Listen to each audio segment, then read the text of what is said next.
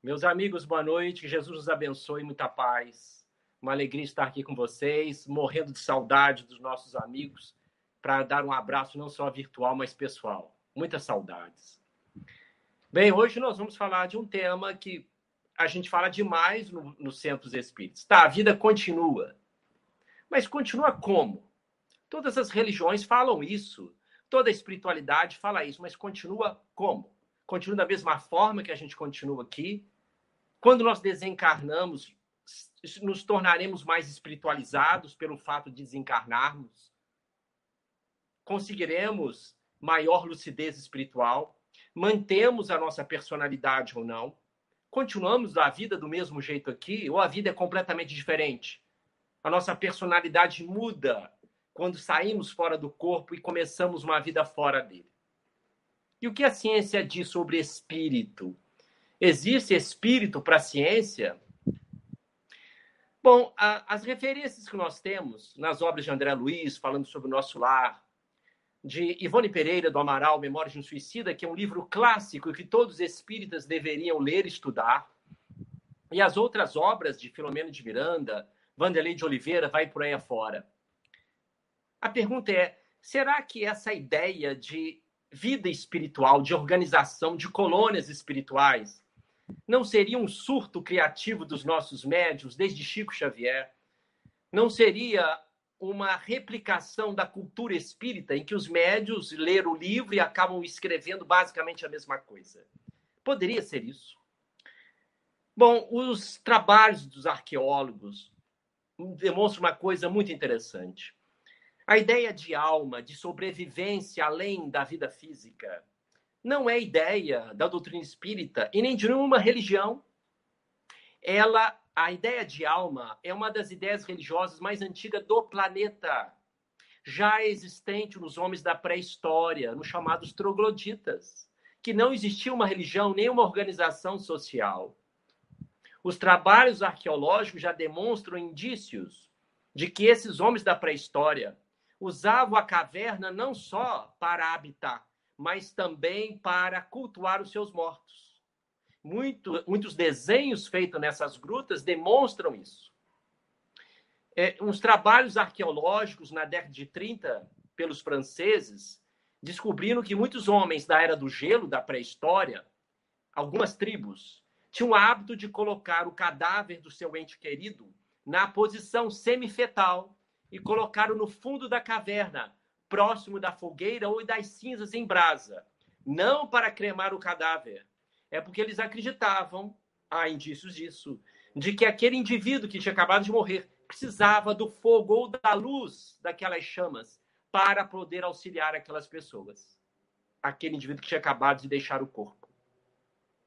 Assim, depois surgem as pagelanças, a feitiçaria, depois surge justamente os xamãs, evocando os espíritos das florestas, os espíritos justamente para a guerra, para a colheita.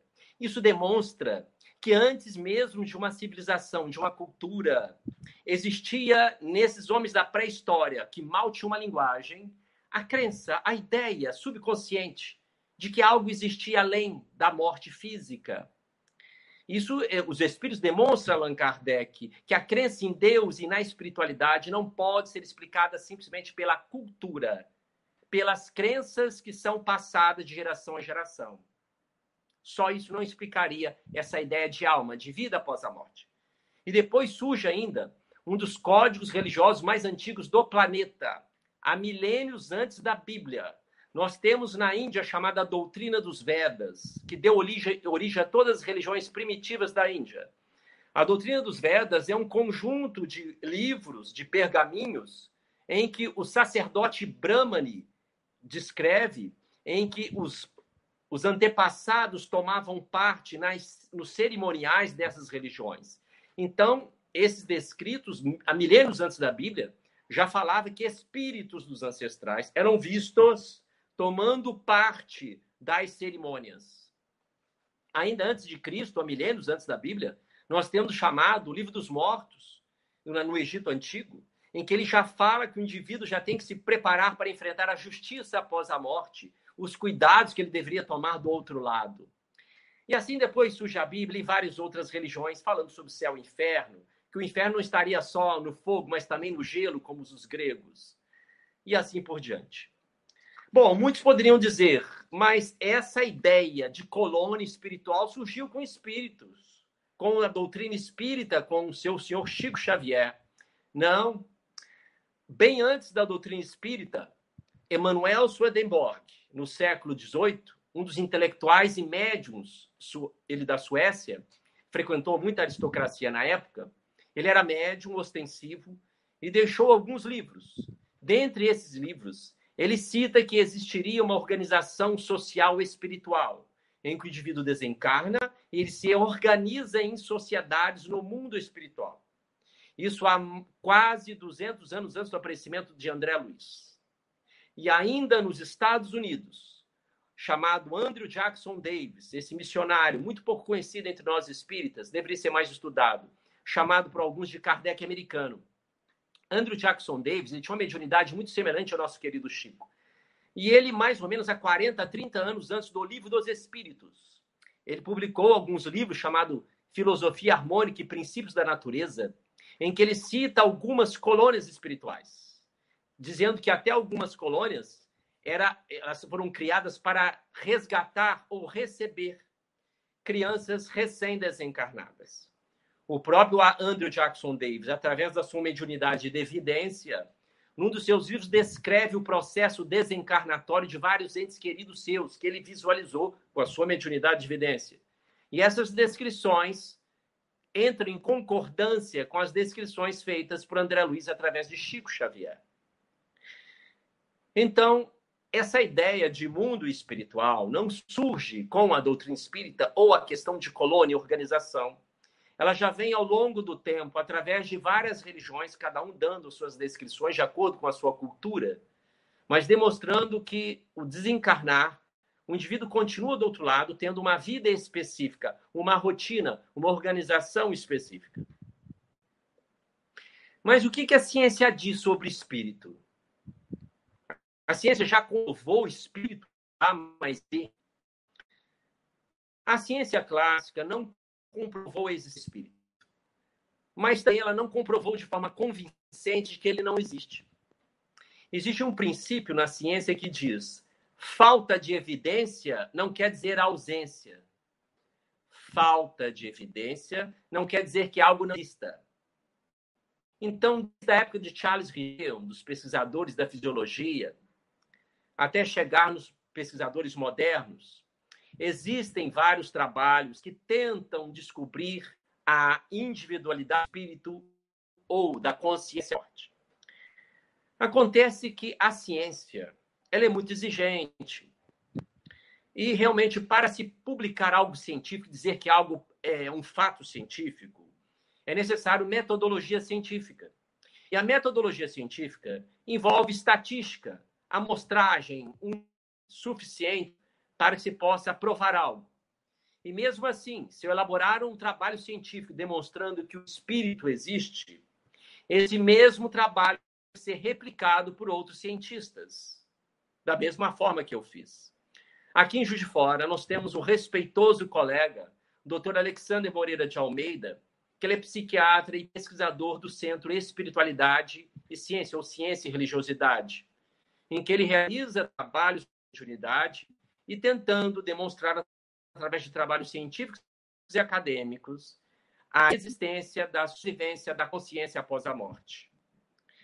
Nos Estados Unidos, nós temos o Dr. Champarnia, ou Samparnia, fazendo pesquisas através da EQM, experiência de quase morte. O que a ciência atualmente tem, se vocês quiserem, pode pesquisar né, de outros sites científicos, de que hoje a ciência estuda chamada, o que é muito em voga atualmente, e a pesquisa científica acadêmica, a experiência de fora do corpo. Experiência fora do corpo. O que é experiência fora do corpo?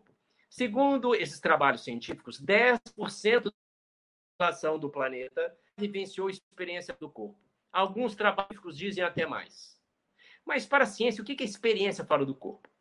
São indivíduos que, por algum motivo, sentem-se flutuando acima do corpo, veem o seu corpo e outras situações no ambiente. A experiência fora do corpo, segundo a ciência, ela pode ser causada por drogas alucinógenas, pode ser causada por lesões cerebrais, pode ser causada por hipnose. Há mesmo descrições de pessoas que tiveram experiência fora do corpo por atividades extenuantes. Também durante o sono, principalmente uma experiência que alguns já tiveram, chamado paralisia do sono, que não é considerado doença pela ciência, mas há descrições que muitos indivíduos que quase acordando não conseguem mexer um dedo e se sentem muito desesperados, achando que já morreram.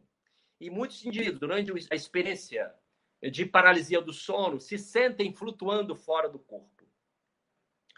Mas realmente o que mais intriga os estudiosos é justamente que a experiência fora do corpo pode ser causada durante anestesia ou coma, mas através da EQM, experiência de quase morte, que é muito atualmente dada por vários pesquisadores.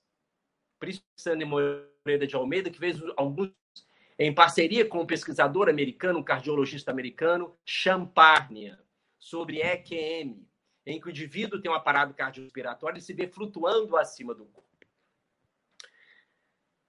Bom, na década de 50, um neurocirurgião chamado Penfield, Wilder Penfield, que ele foi justamente um dos da neurocirurgia moderna. Ele começou a realizar pesquisas com alguns pacientes, que é um exame que se usa até hoje, chamado craniotomia vigil. O indivíduo recebe anestesia local, o seu crânio aberto, e o neurocirurgião, o cirurgião, vai estimulando o córtex cerebral do paciente com eletricidade, com miliamperagem. Então, vai estimulando a determinada área do cérebro e o paciente vai relatando que ele está sentindo. Isso ainda hoje é usado, principalmente nos pacientes que são submetidos ou que serão submetidos à cirurgia de epilepsia. Estimula uma área do cérebro e o paciente diz: Ah, estou sentindo minha boca, estou sentindo dormência no braço. Para que esse tipo de exame, que parece uma cirurgia? É para que o neurocirurgião não retire tecido saudável durante a cirurgia. Ele vai fazer uma cirurgia de um tumor, então às vezes se utiliza isso. Vai tirar do cérebro dele uma região doente que causa epilepsia. Então, o neurocirurgião vai lá estimula eletricamente a região cerebral do paciente, a superfície do cérebro, para não tirar uma área saudável. Então, o neurocirurgião Penfield, na década de 50, estimula uma região cerebral à direita, chamado lobo parietal, encontrando com temporal. Ele estimulou esse paciente nessa área e esse paciente descreveu que estava flutuando acima do corpo após ser estimulado esta área. Ele disse que estava acima do seu corpo e vendo todo o ambiente do centro cirúrgico. Isso na década de 50. Em 2002, neurologistas e cirurgiões SUS, especializados em epilepsia, em tratamento de epilepsia, no hospital de Lausanne, na Suíça, no Hospital Escola, realizando esse mesmo teste numa paciente de 42 anos, portadora de epilepsia, ela também descreve a mesma experiência. Isso foi publicado na revista Nature em 2000, uma revista científica de maior impacto científico do planeta.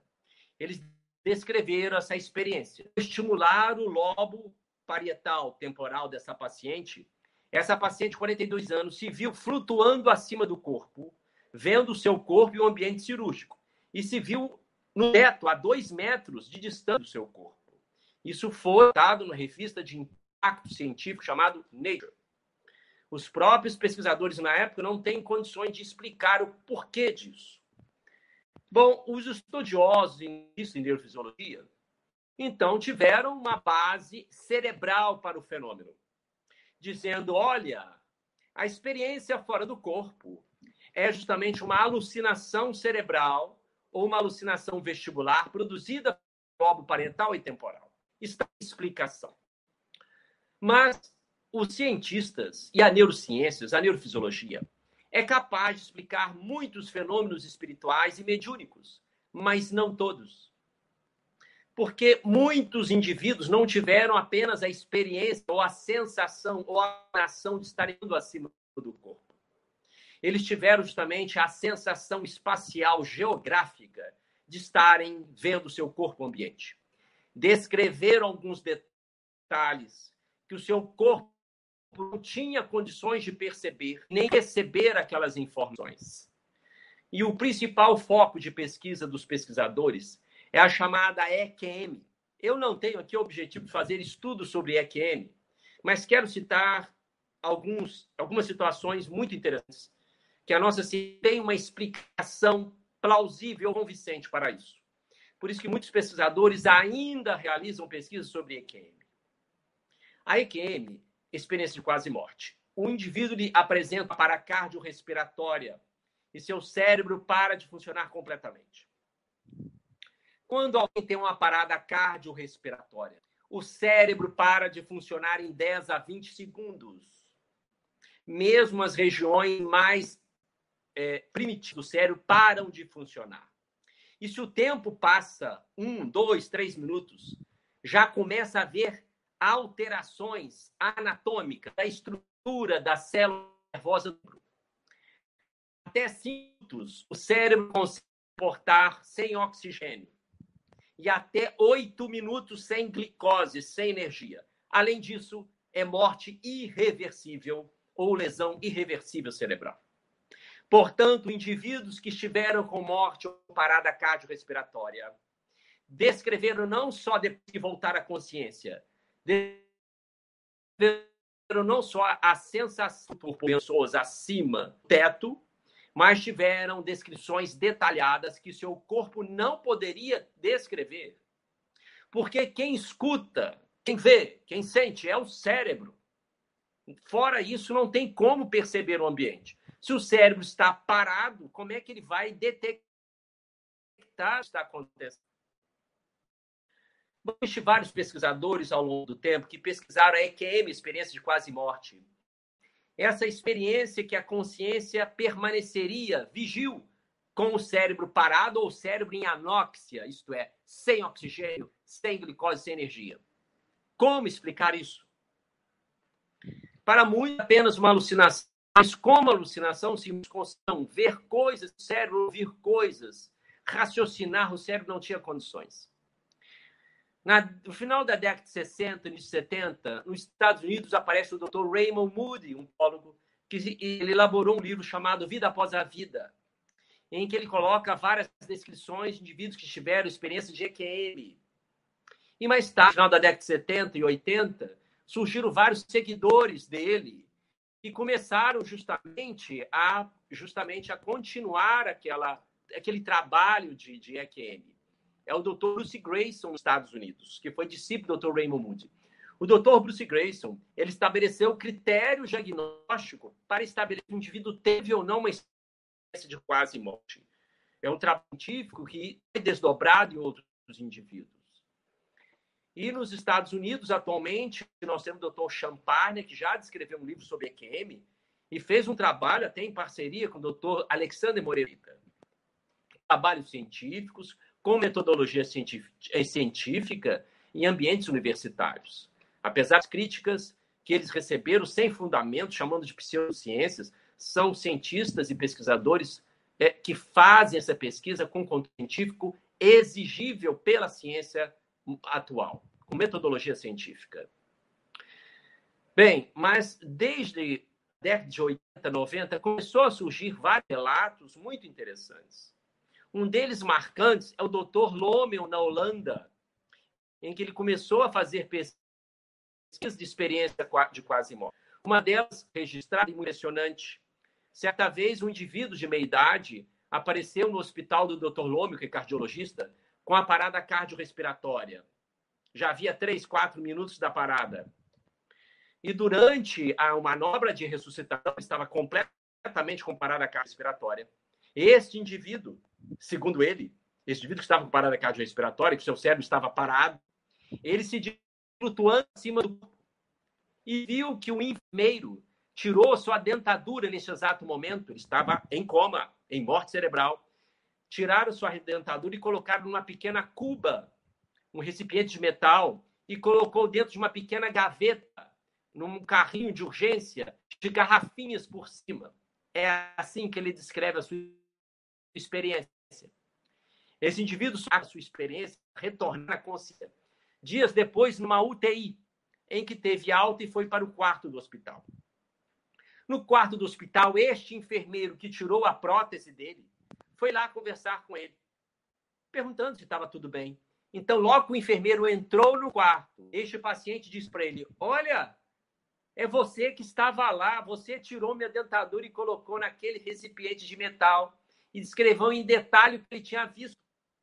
O enfermeiro ficou impressionado, não poderia, ele nem conhecia o enfermeiro. O enfermeiro, então, levou a história para o Dr. Lommel, que a partir daí o Dr. Lommel, na Holanda, começou novas pesquisas. Além de vários relatos, um dos mais impressionantes, relatos de EQM, e já registrados, porque é um controle experimental impressionante, para se vocês quiserem pesquisar uh, no Google e em outros sites de pesquisa nesta área, é uma mentora de música dos Estados Unidos chamada Pen Reynolds. Pen Reynolds, em 1992, começou a apresentar algumas alterações neurológicas. Ele descobriu que tinha um anel enorme no meio do crânio. Um aneurisma, uma dilatação de uma artéria. E ela tinha quase o tamanho de um limão, um aneurisma. Em 1992, Estados Unidos, ela é americana, procurou um neurocirurgião que apenas disse para ela: vá para casa, espere a morte. Não há o que fazer. Se nós operarmos, você irá morrer na mesa de cirurgia. Pen Reynolds, jovem, cantora, bonita, em plena idade, ela não aceitou esse diagnóstico e procurou justamente um outro neurocirurgião no Arizona, o Dr. Spetzler, um neurocirurgião. E o Dr. Spetzler disse a ela: nós temos uma chance uma cirurgia radical que nós podemos fechar esse aneurisma. Então, essa cirurgia, ela aceitou, é uma cirurgia que envolveu 20 profissionais da área de saúde no centro cirúrgico, em 1992.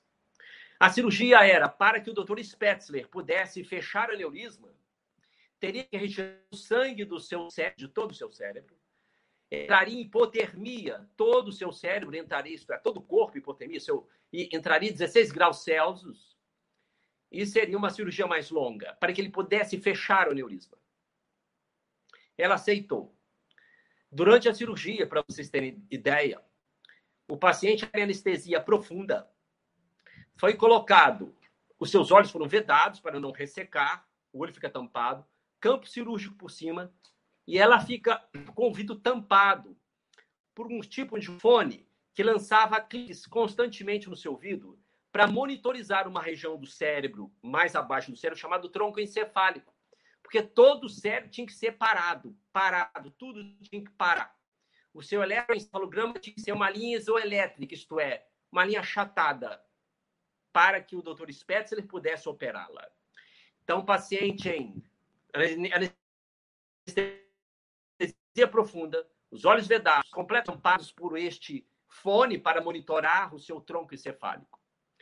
Durante a cirurgia, essa doutora, a, a Payne Reynolds, descreve que começa a sentir flutuando fora do corpo, ela depois descrevendo.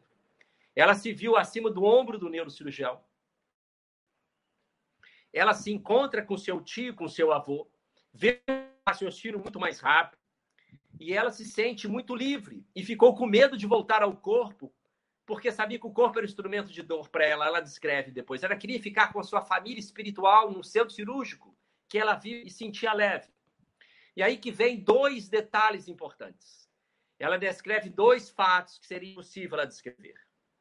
Ela descreve em detalhe a broca cirúrgica elétrica que o neurocirurgião utilizou para furar o crânio de Payne Reynolds, em que Payne Reynolds descreve que a broca do médico, muito semelhante à escova, ela usava, é muito comum nos Estados Unidos, eles usarem uma escova de dente elétrica. E mais impressionante que durante a cirurgia, o seu, o seu corpo seria ligado ao chamado máquina coração-pulmão, em que uma cirurgiã vascular iria ligar uma das artérias da sua virilha a esta máquina, queria fazer o seu coração bater, porque seu coração ia parar. Então ela ouviu anestesia profunda, seu sangue parado. Ela justamente essa cirurgiã fala, voz feminina. As artérias delas muito pequenas na virilha esquerda. Eu vou ter que passar para a virilha direita. Era impossível ela escutar isso.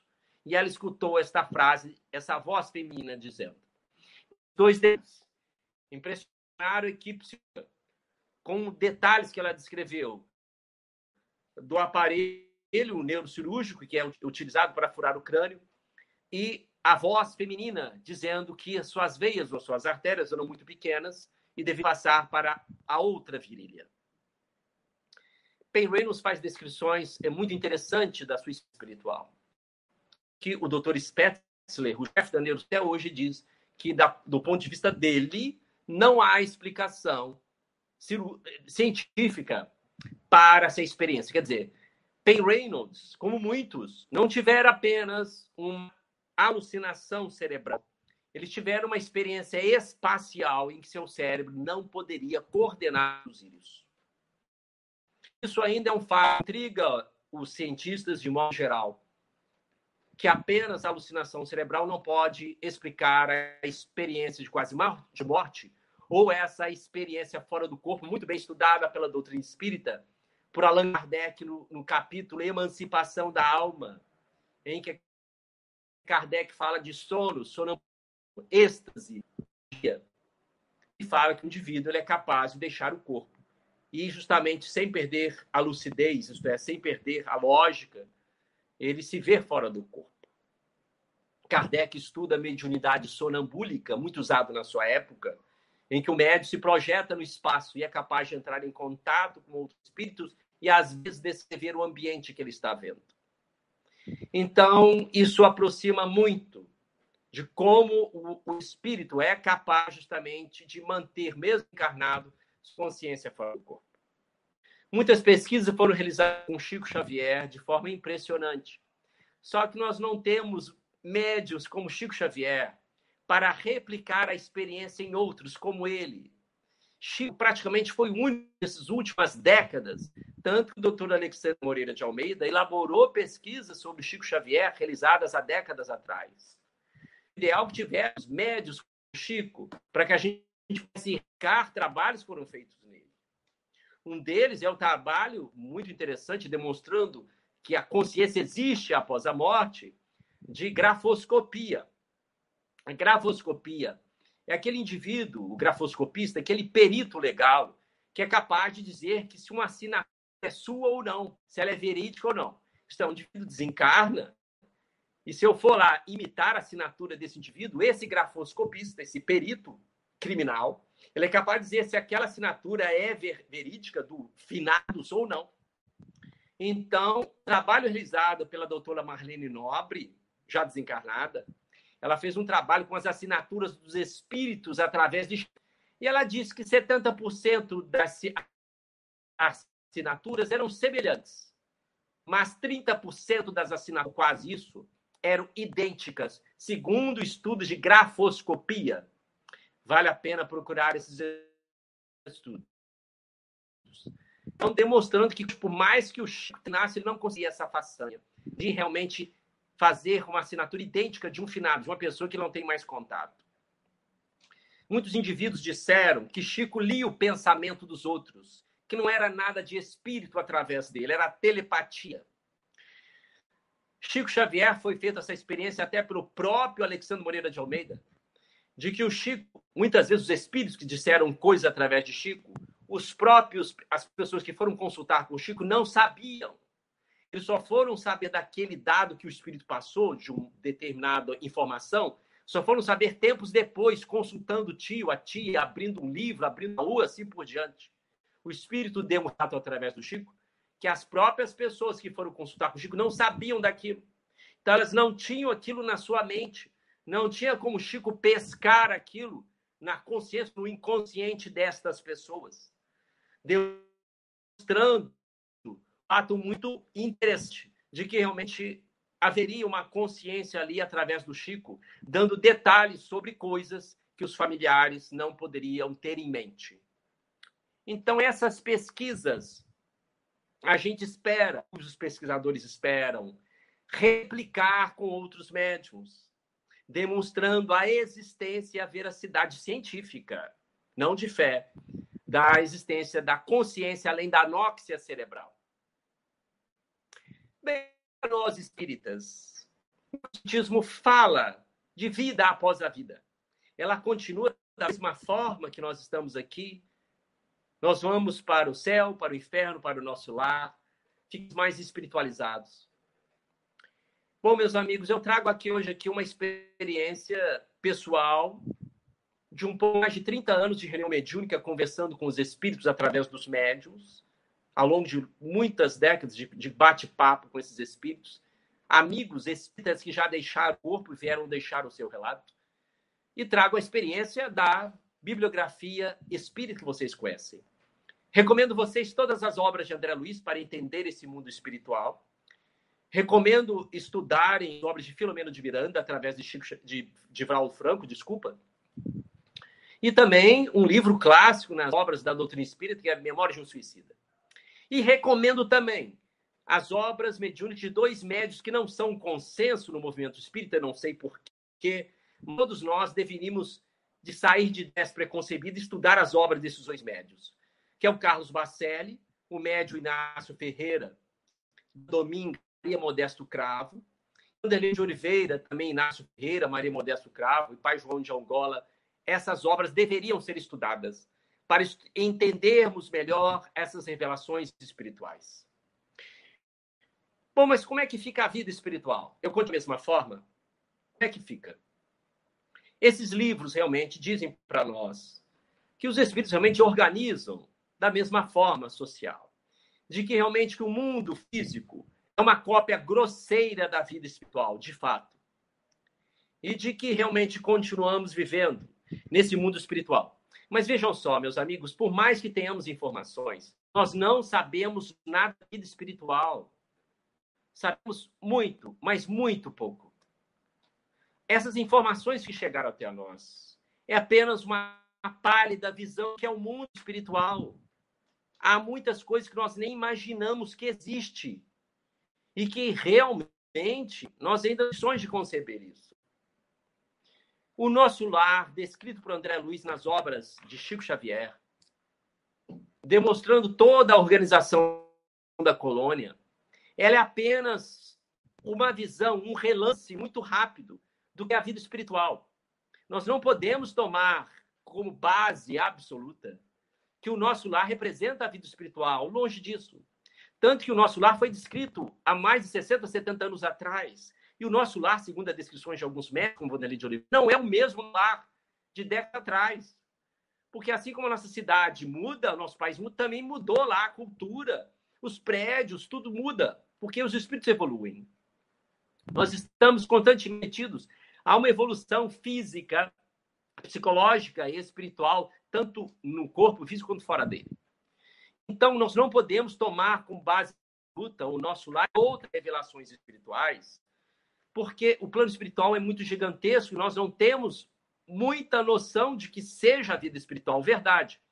Imagine um indivíduo do outro planeta vir até a Terra, ficar um pouco, alguns dias em Juiz de Fora, só Juiz de Fora, e voltar para o seu planeta falando que a Terra é igual a Juiz de Fora. Quer dizer, ele não viu deserto, não viu mata, não viu megalópolis como Cidade do México, São Paulo, Nova York, Manhattan. Então, imaginem o indivíduo chegar em outro planeta e dizer que Juiz de Fora é a Terra, que a Terra é igual a Juiz de Fora. Isso é um absurdo, né?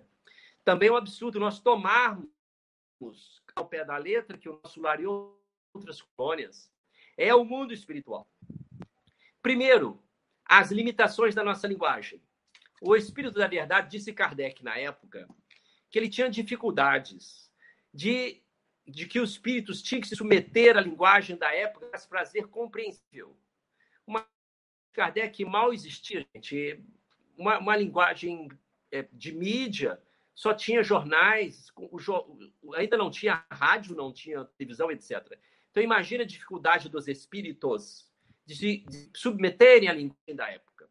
E ainda existe essa limitação com a nossa linguagem rica. Os espíritos falam constantemente que falta para eles termos de analogia, termos de comparação, para trazer revelações do mundo espiritual para nós entendermos. Então, eles têm muita dificuldade. O próprio Dilon Fernandes, através da mediunidade de Carlos Bacelli, diz que o cérebro do médium não cabe tudo que a gente quer falar. Porque o cérebro do médium só registra aquilo que aceita, só registra aquilo que ele acha que é possível viável. Então, os espíritos querem falar mais, mas o cérebro do médium fica travado, porque são coisas que parecem coisas de outro mundo, de ficção. Por isso, revelações através dos médios, como foi na época com Chico Xavier e Ivone Pereira, a comunidade espírita teve dificuldade de aceitar aquelas revelações de, de colônia espiritual, porque era muita, muito, muito ficção na época. E ainda essas revelações parecem difíceis para nós espíritas, porque o nosso próprio não foi feito para suportar duas vidas simultâneas, a vida de encarnado e vida espiritual. Por isso que o nosso cérebro tem muita dificuldade de aceitar isso, por mais coerente e racional que seja.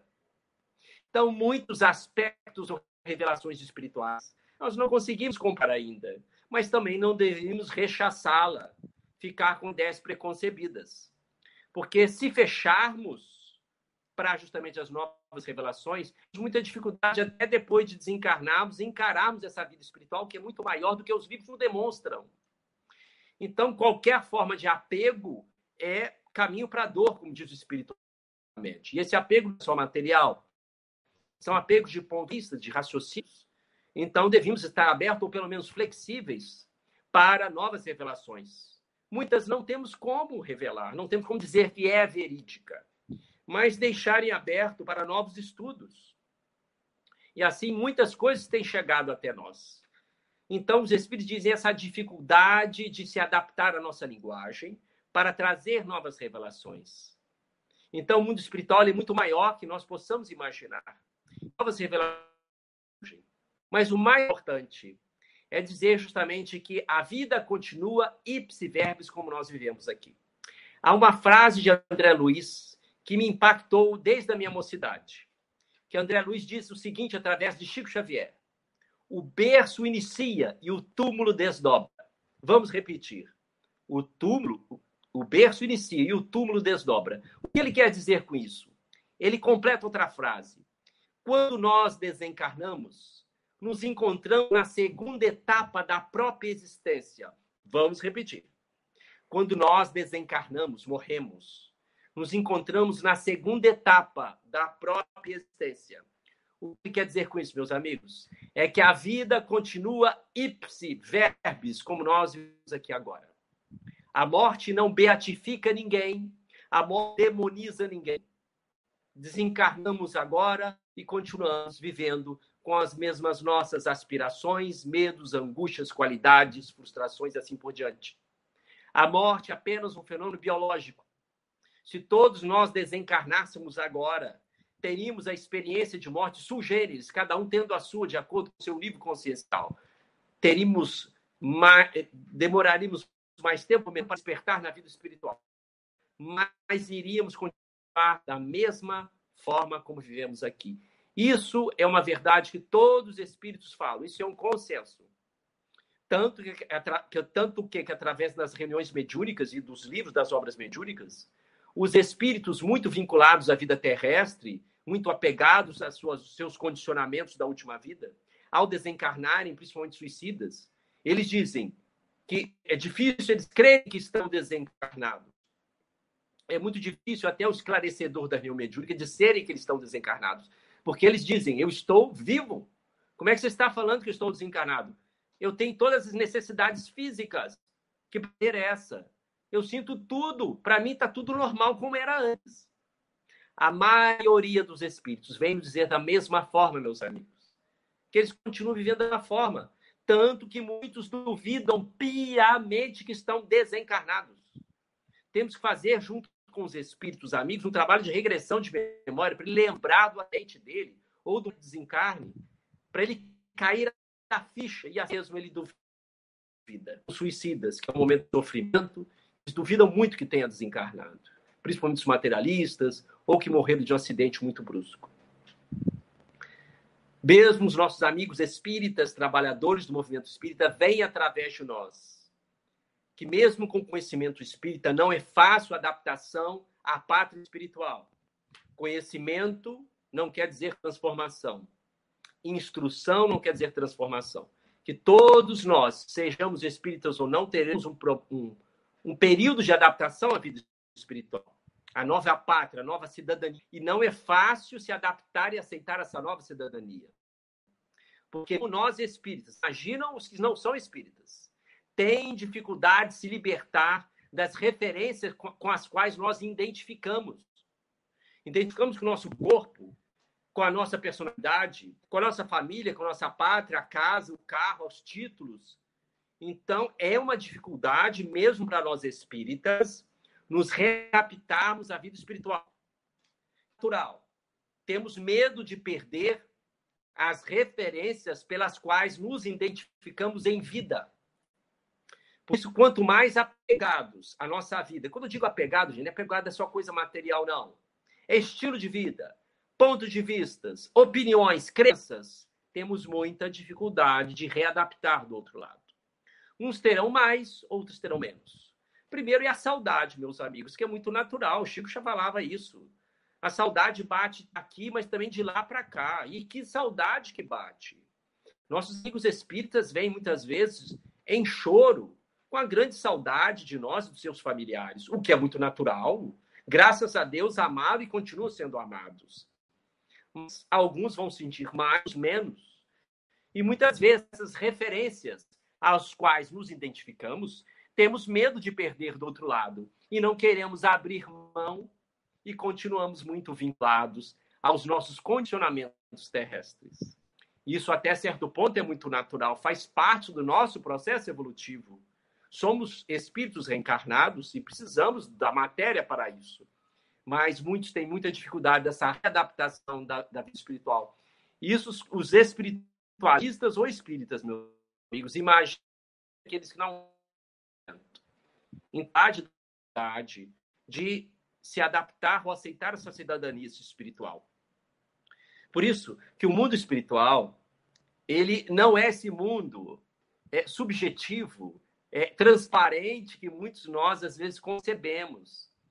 Nós temos um perigo, mesmo nós espíritas, de ter uma visão muito romântica da vida espiritual.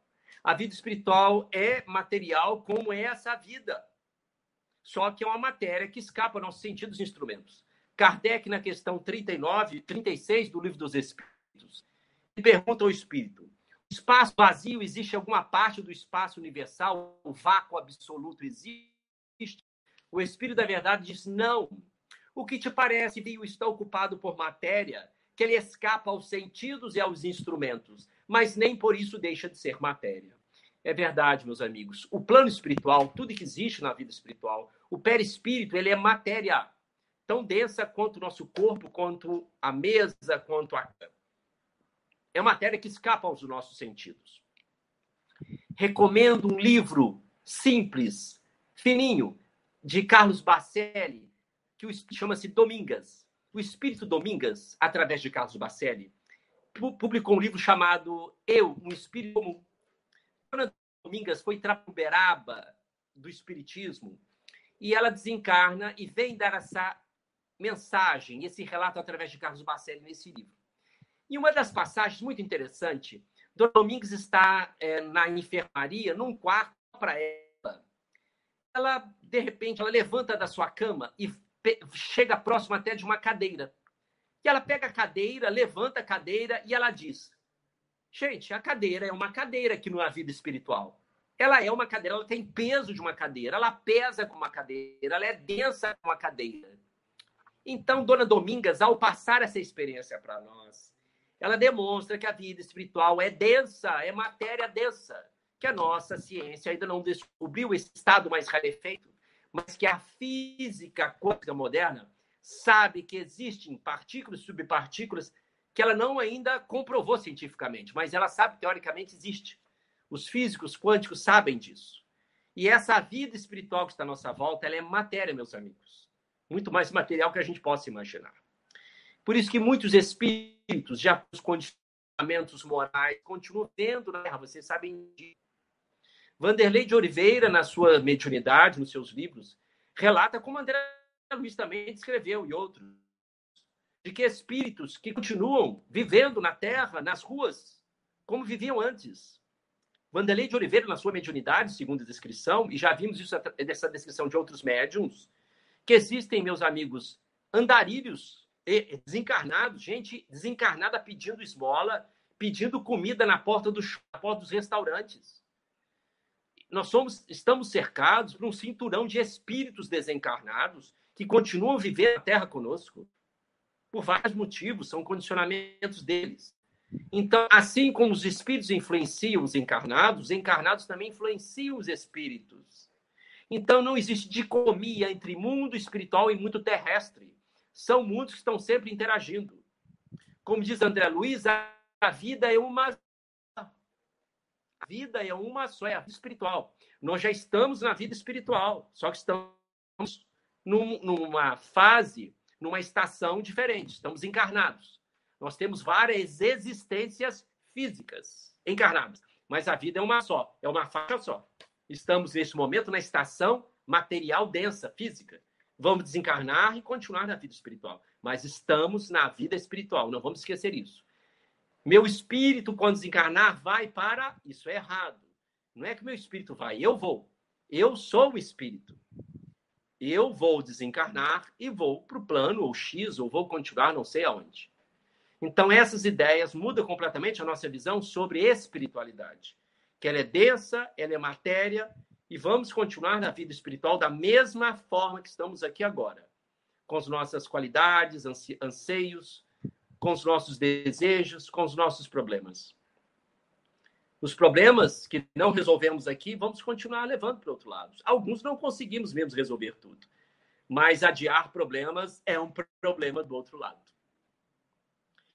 E os espíritos nos dizem, o que nos conseguimos libertar aqui, vamos continuar libertos do outro lado. Há uma frase muito linda no Evangelho de Mateus, me permitam ler, que o Mestre Jesus diz: Em verdade vos digo que tudo que ligardes na terra será ligado no céu, e tudo que desligardes na terra será desligado no céu. Então, tudo que nós levamos do lado é o que foi resolvido ou o que não foi resolvido aqui. O que faz parte do nosso processo desencarnatório. E é muito comum, gente, é, nós vivermos muitas vezes no mundo espiritual, ainda vivendo aqui pelos nossos condicionamentos, por mais conhecimentos que a gente tenha. A gente continua vinculado por essas referências que eu disse. Os espíritos sempre falam isso conosco. E a estatística demográfica é muito interessante.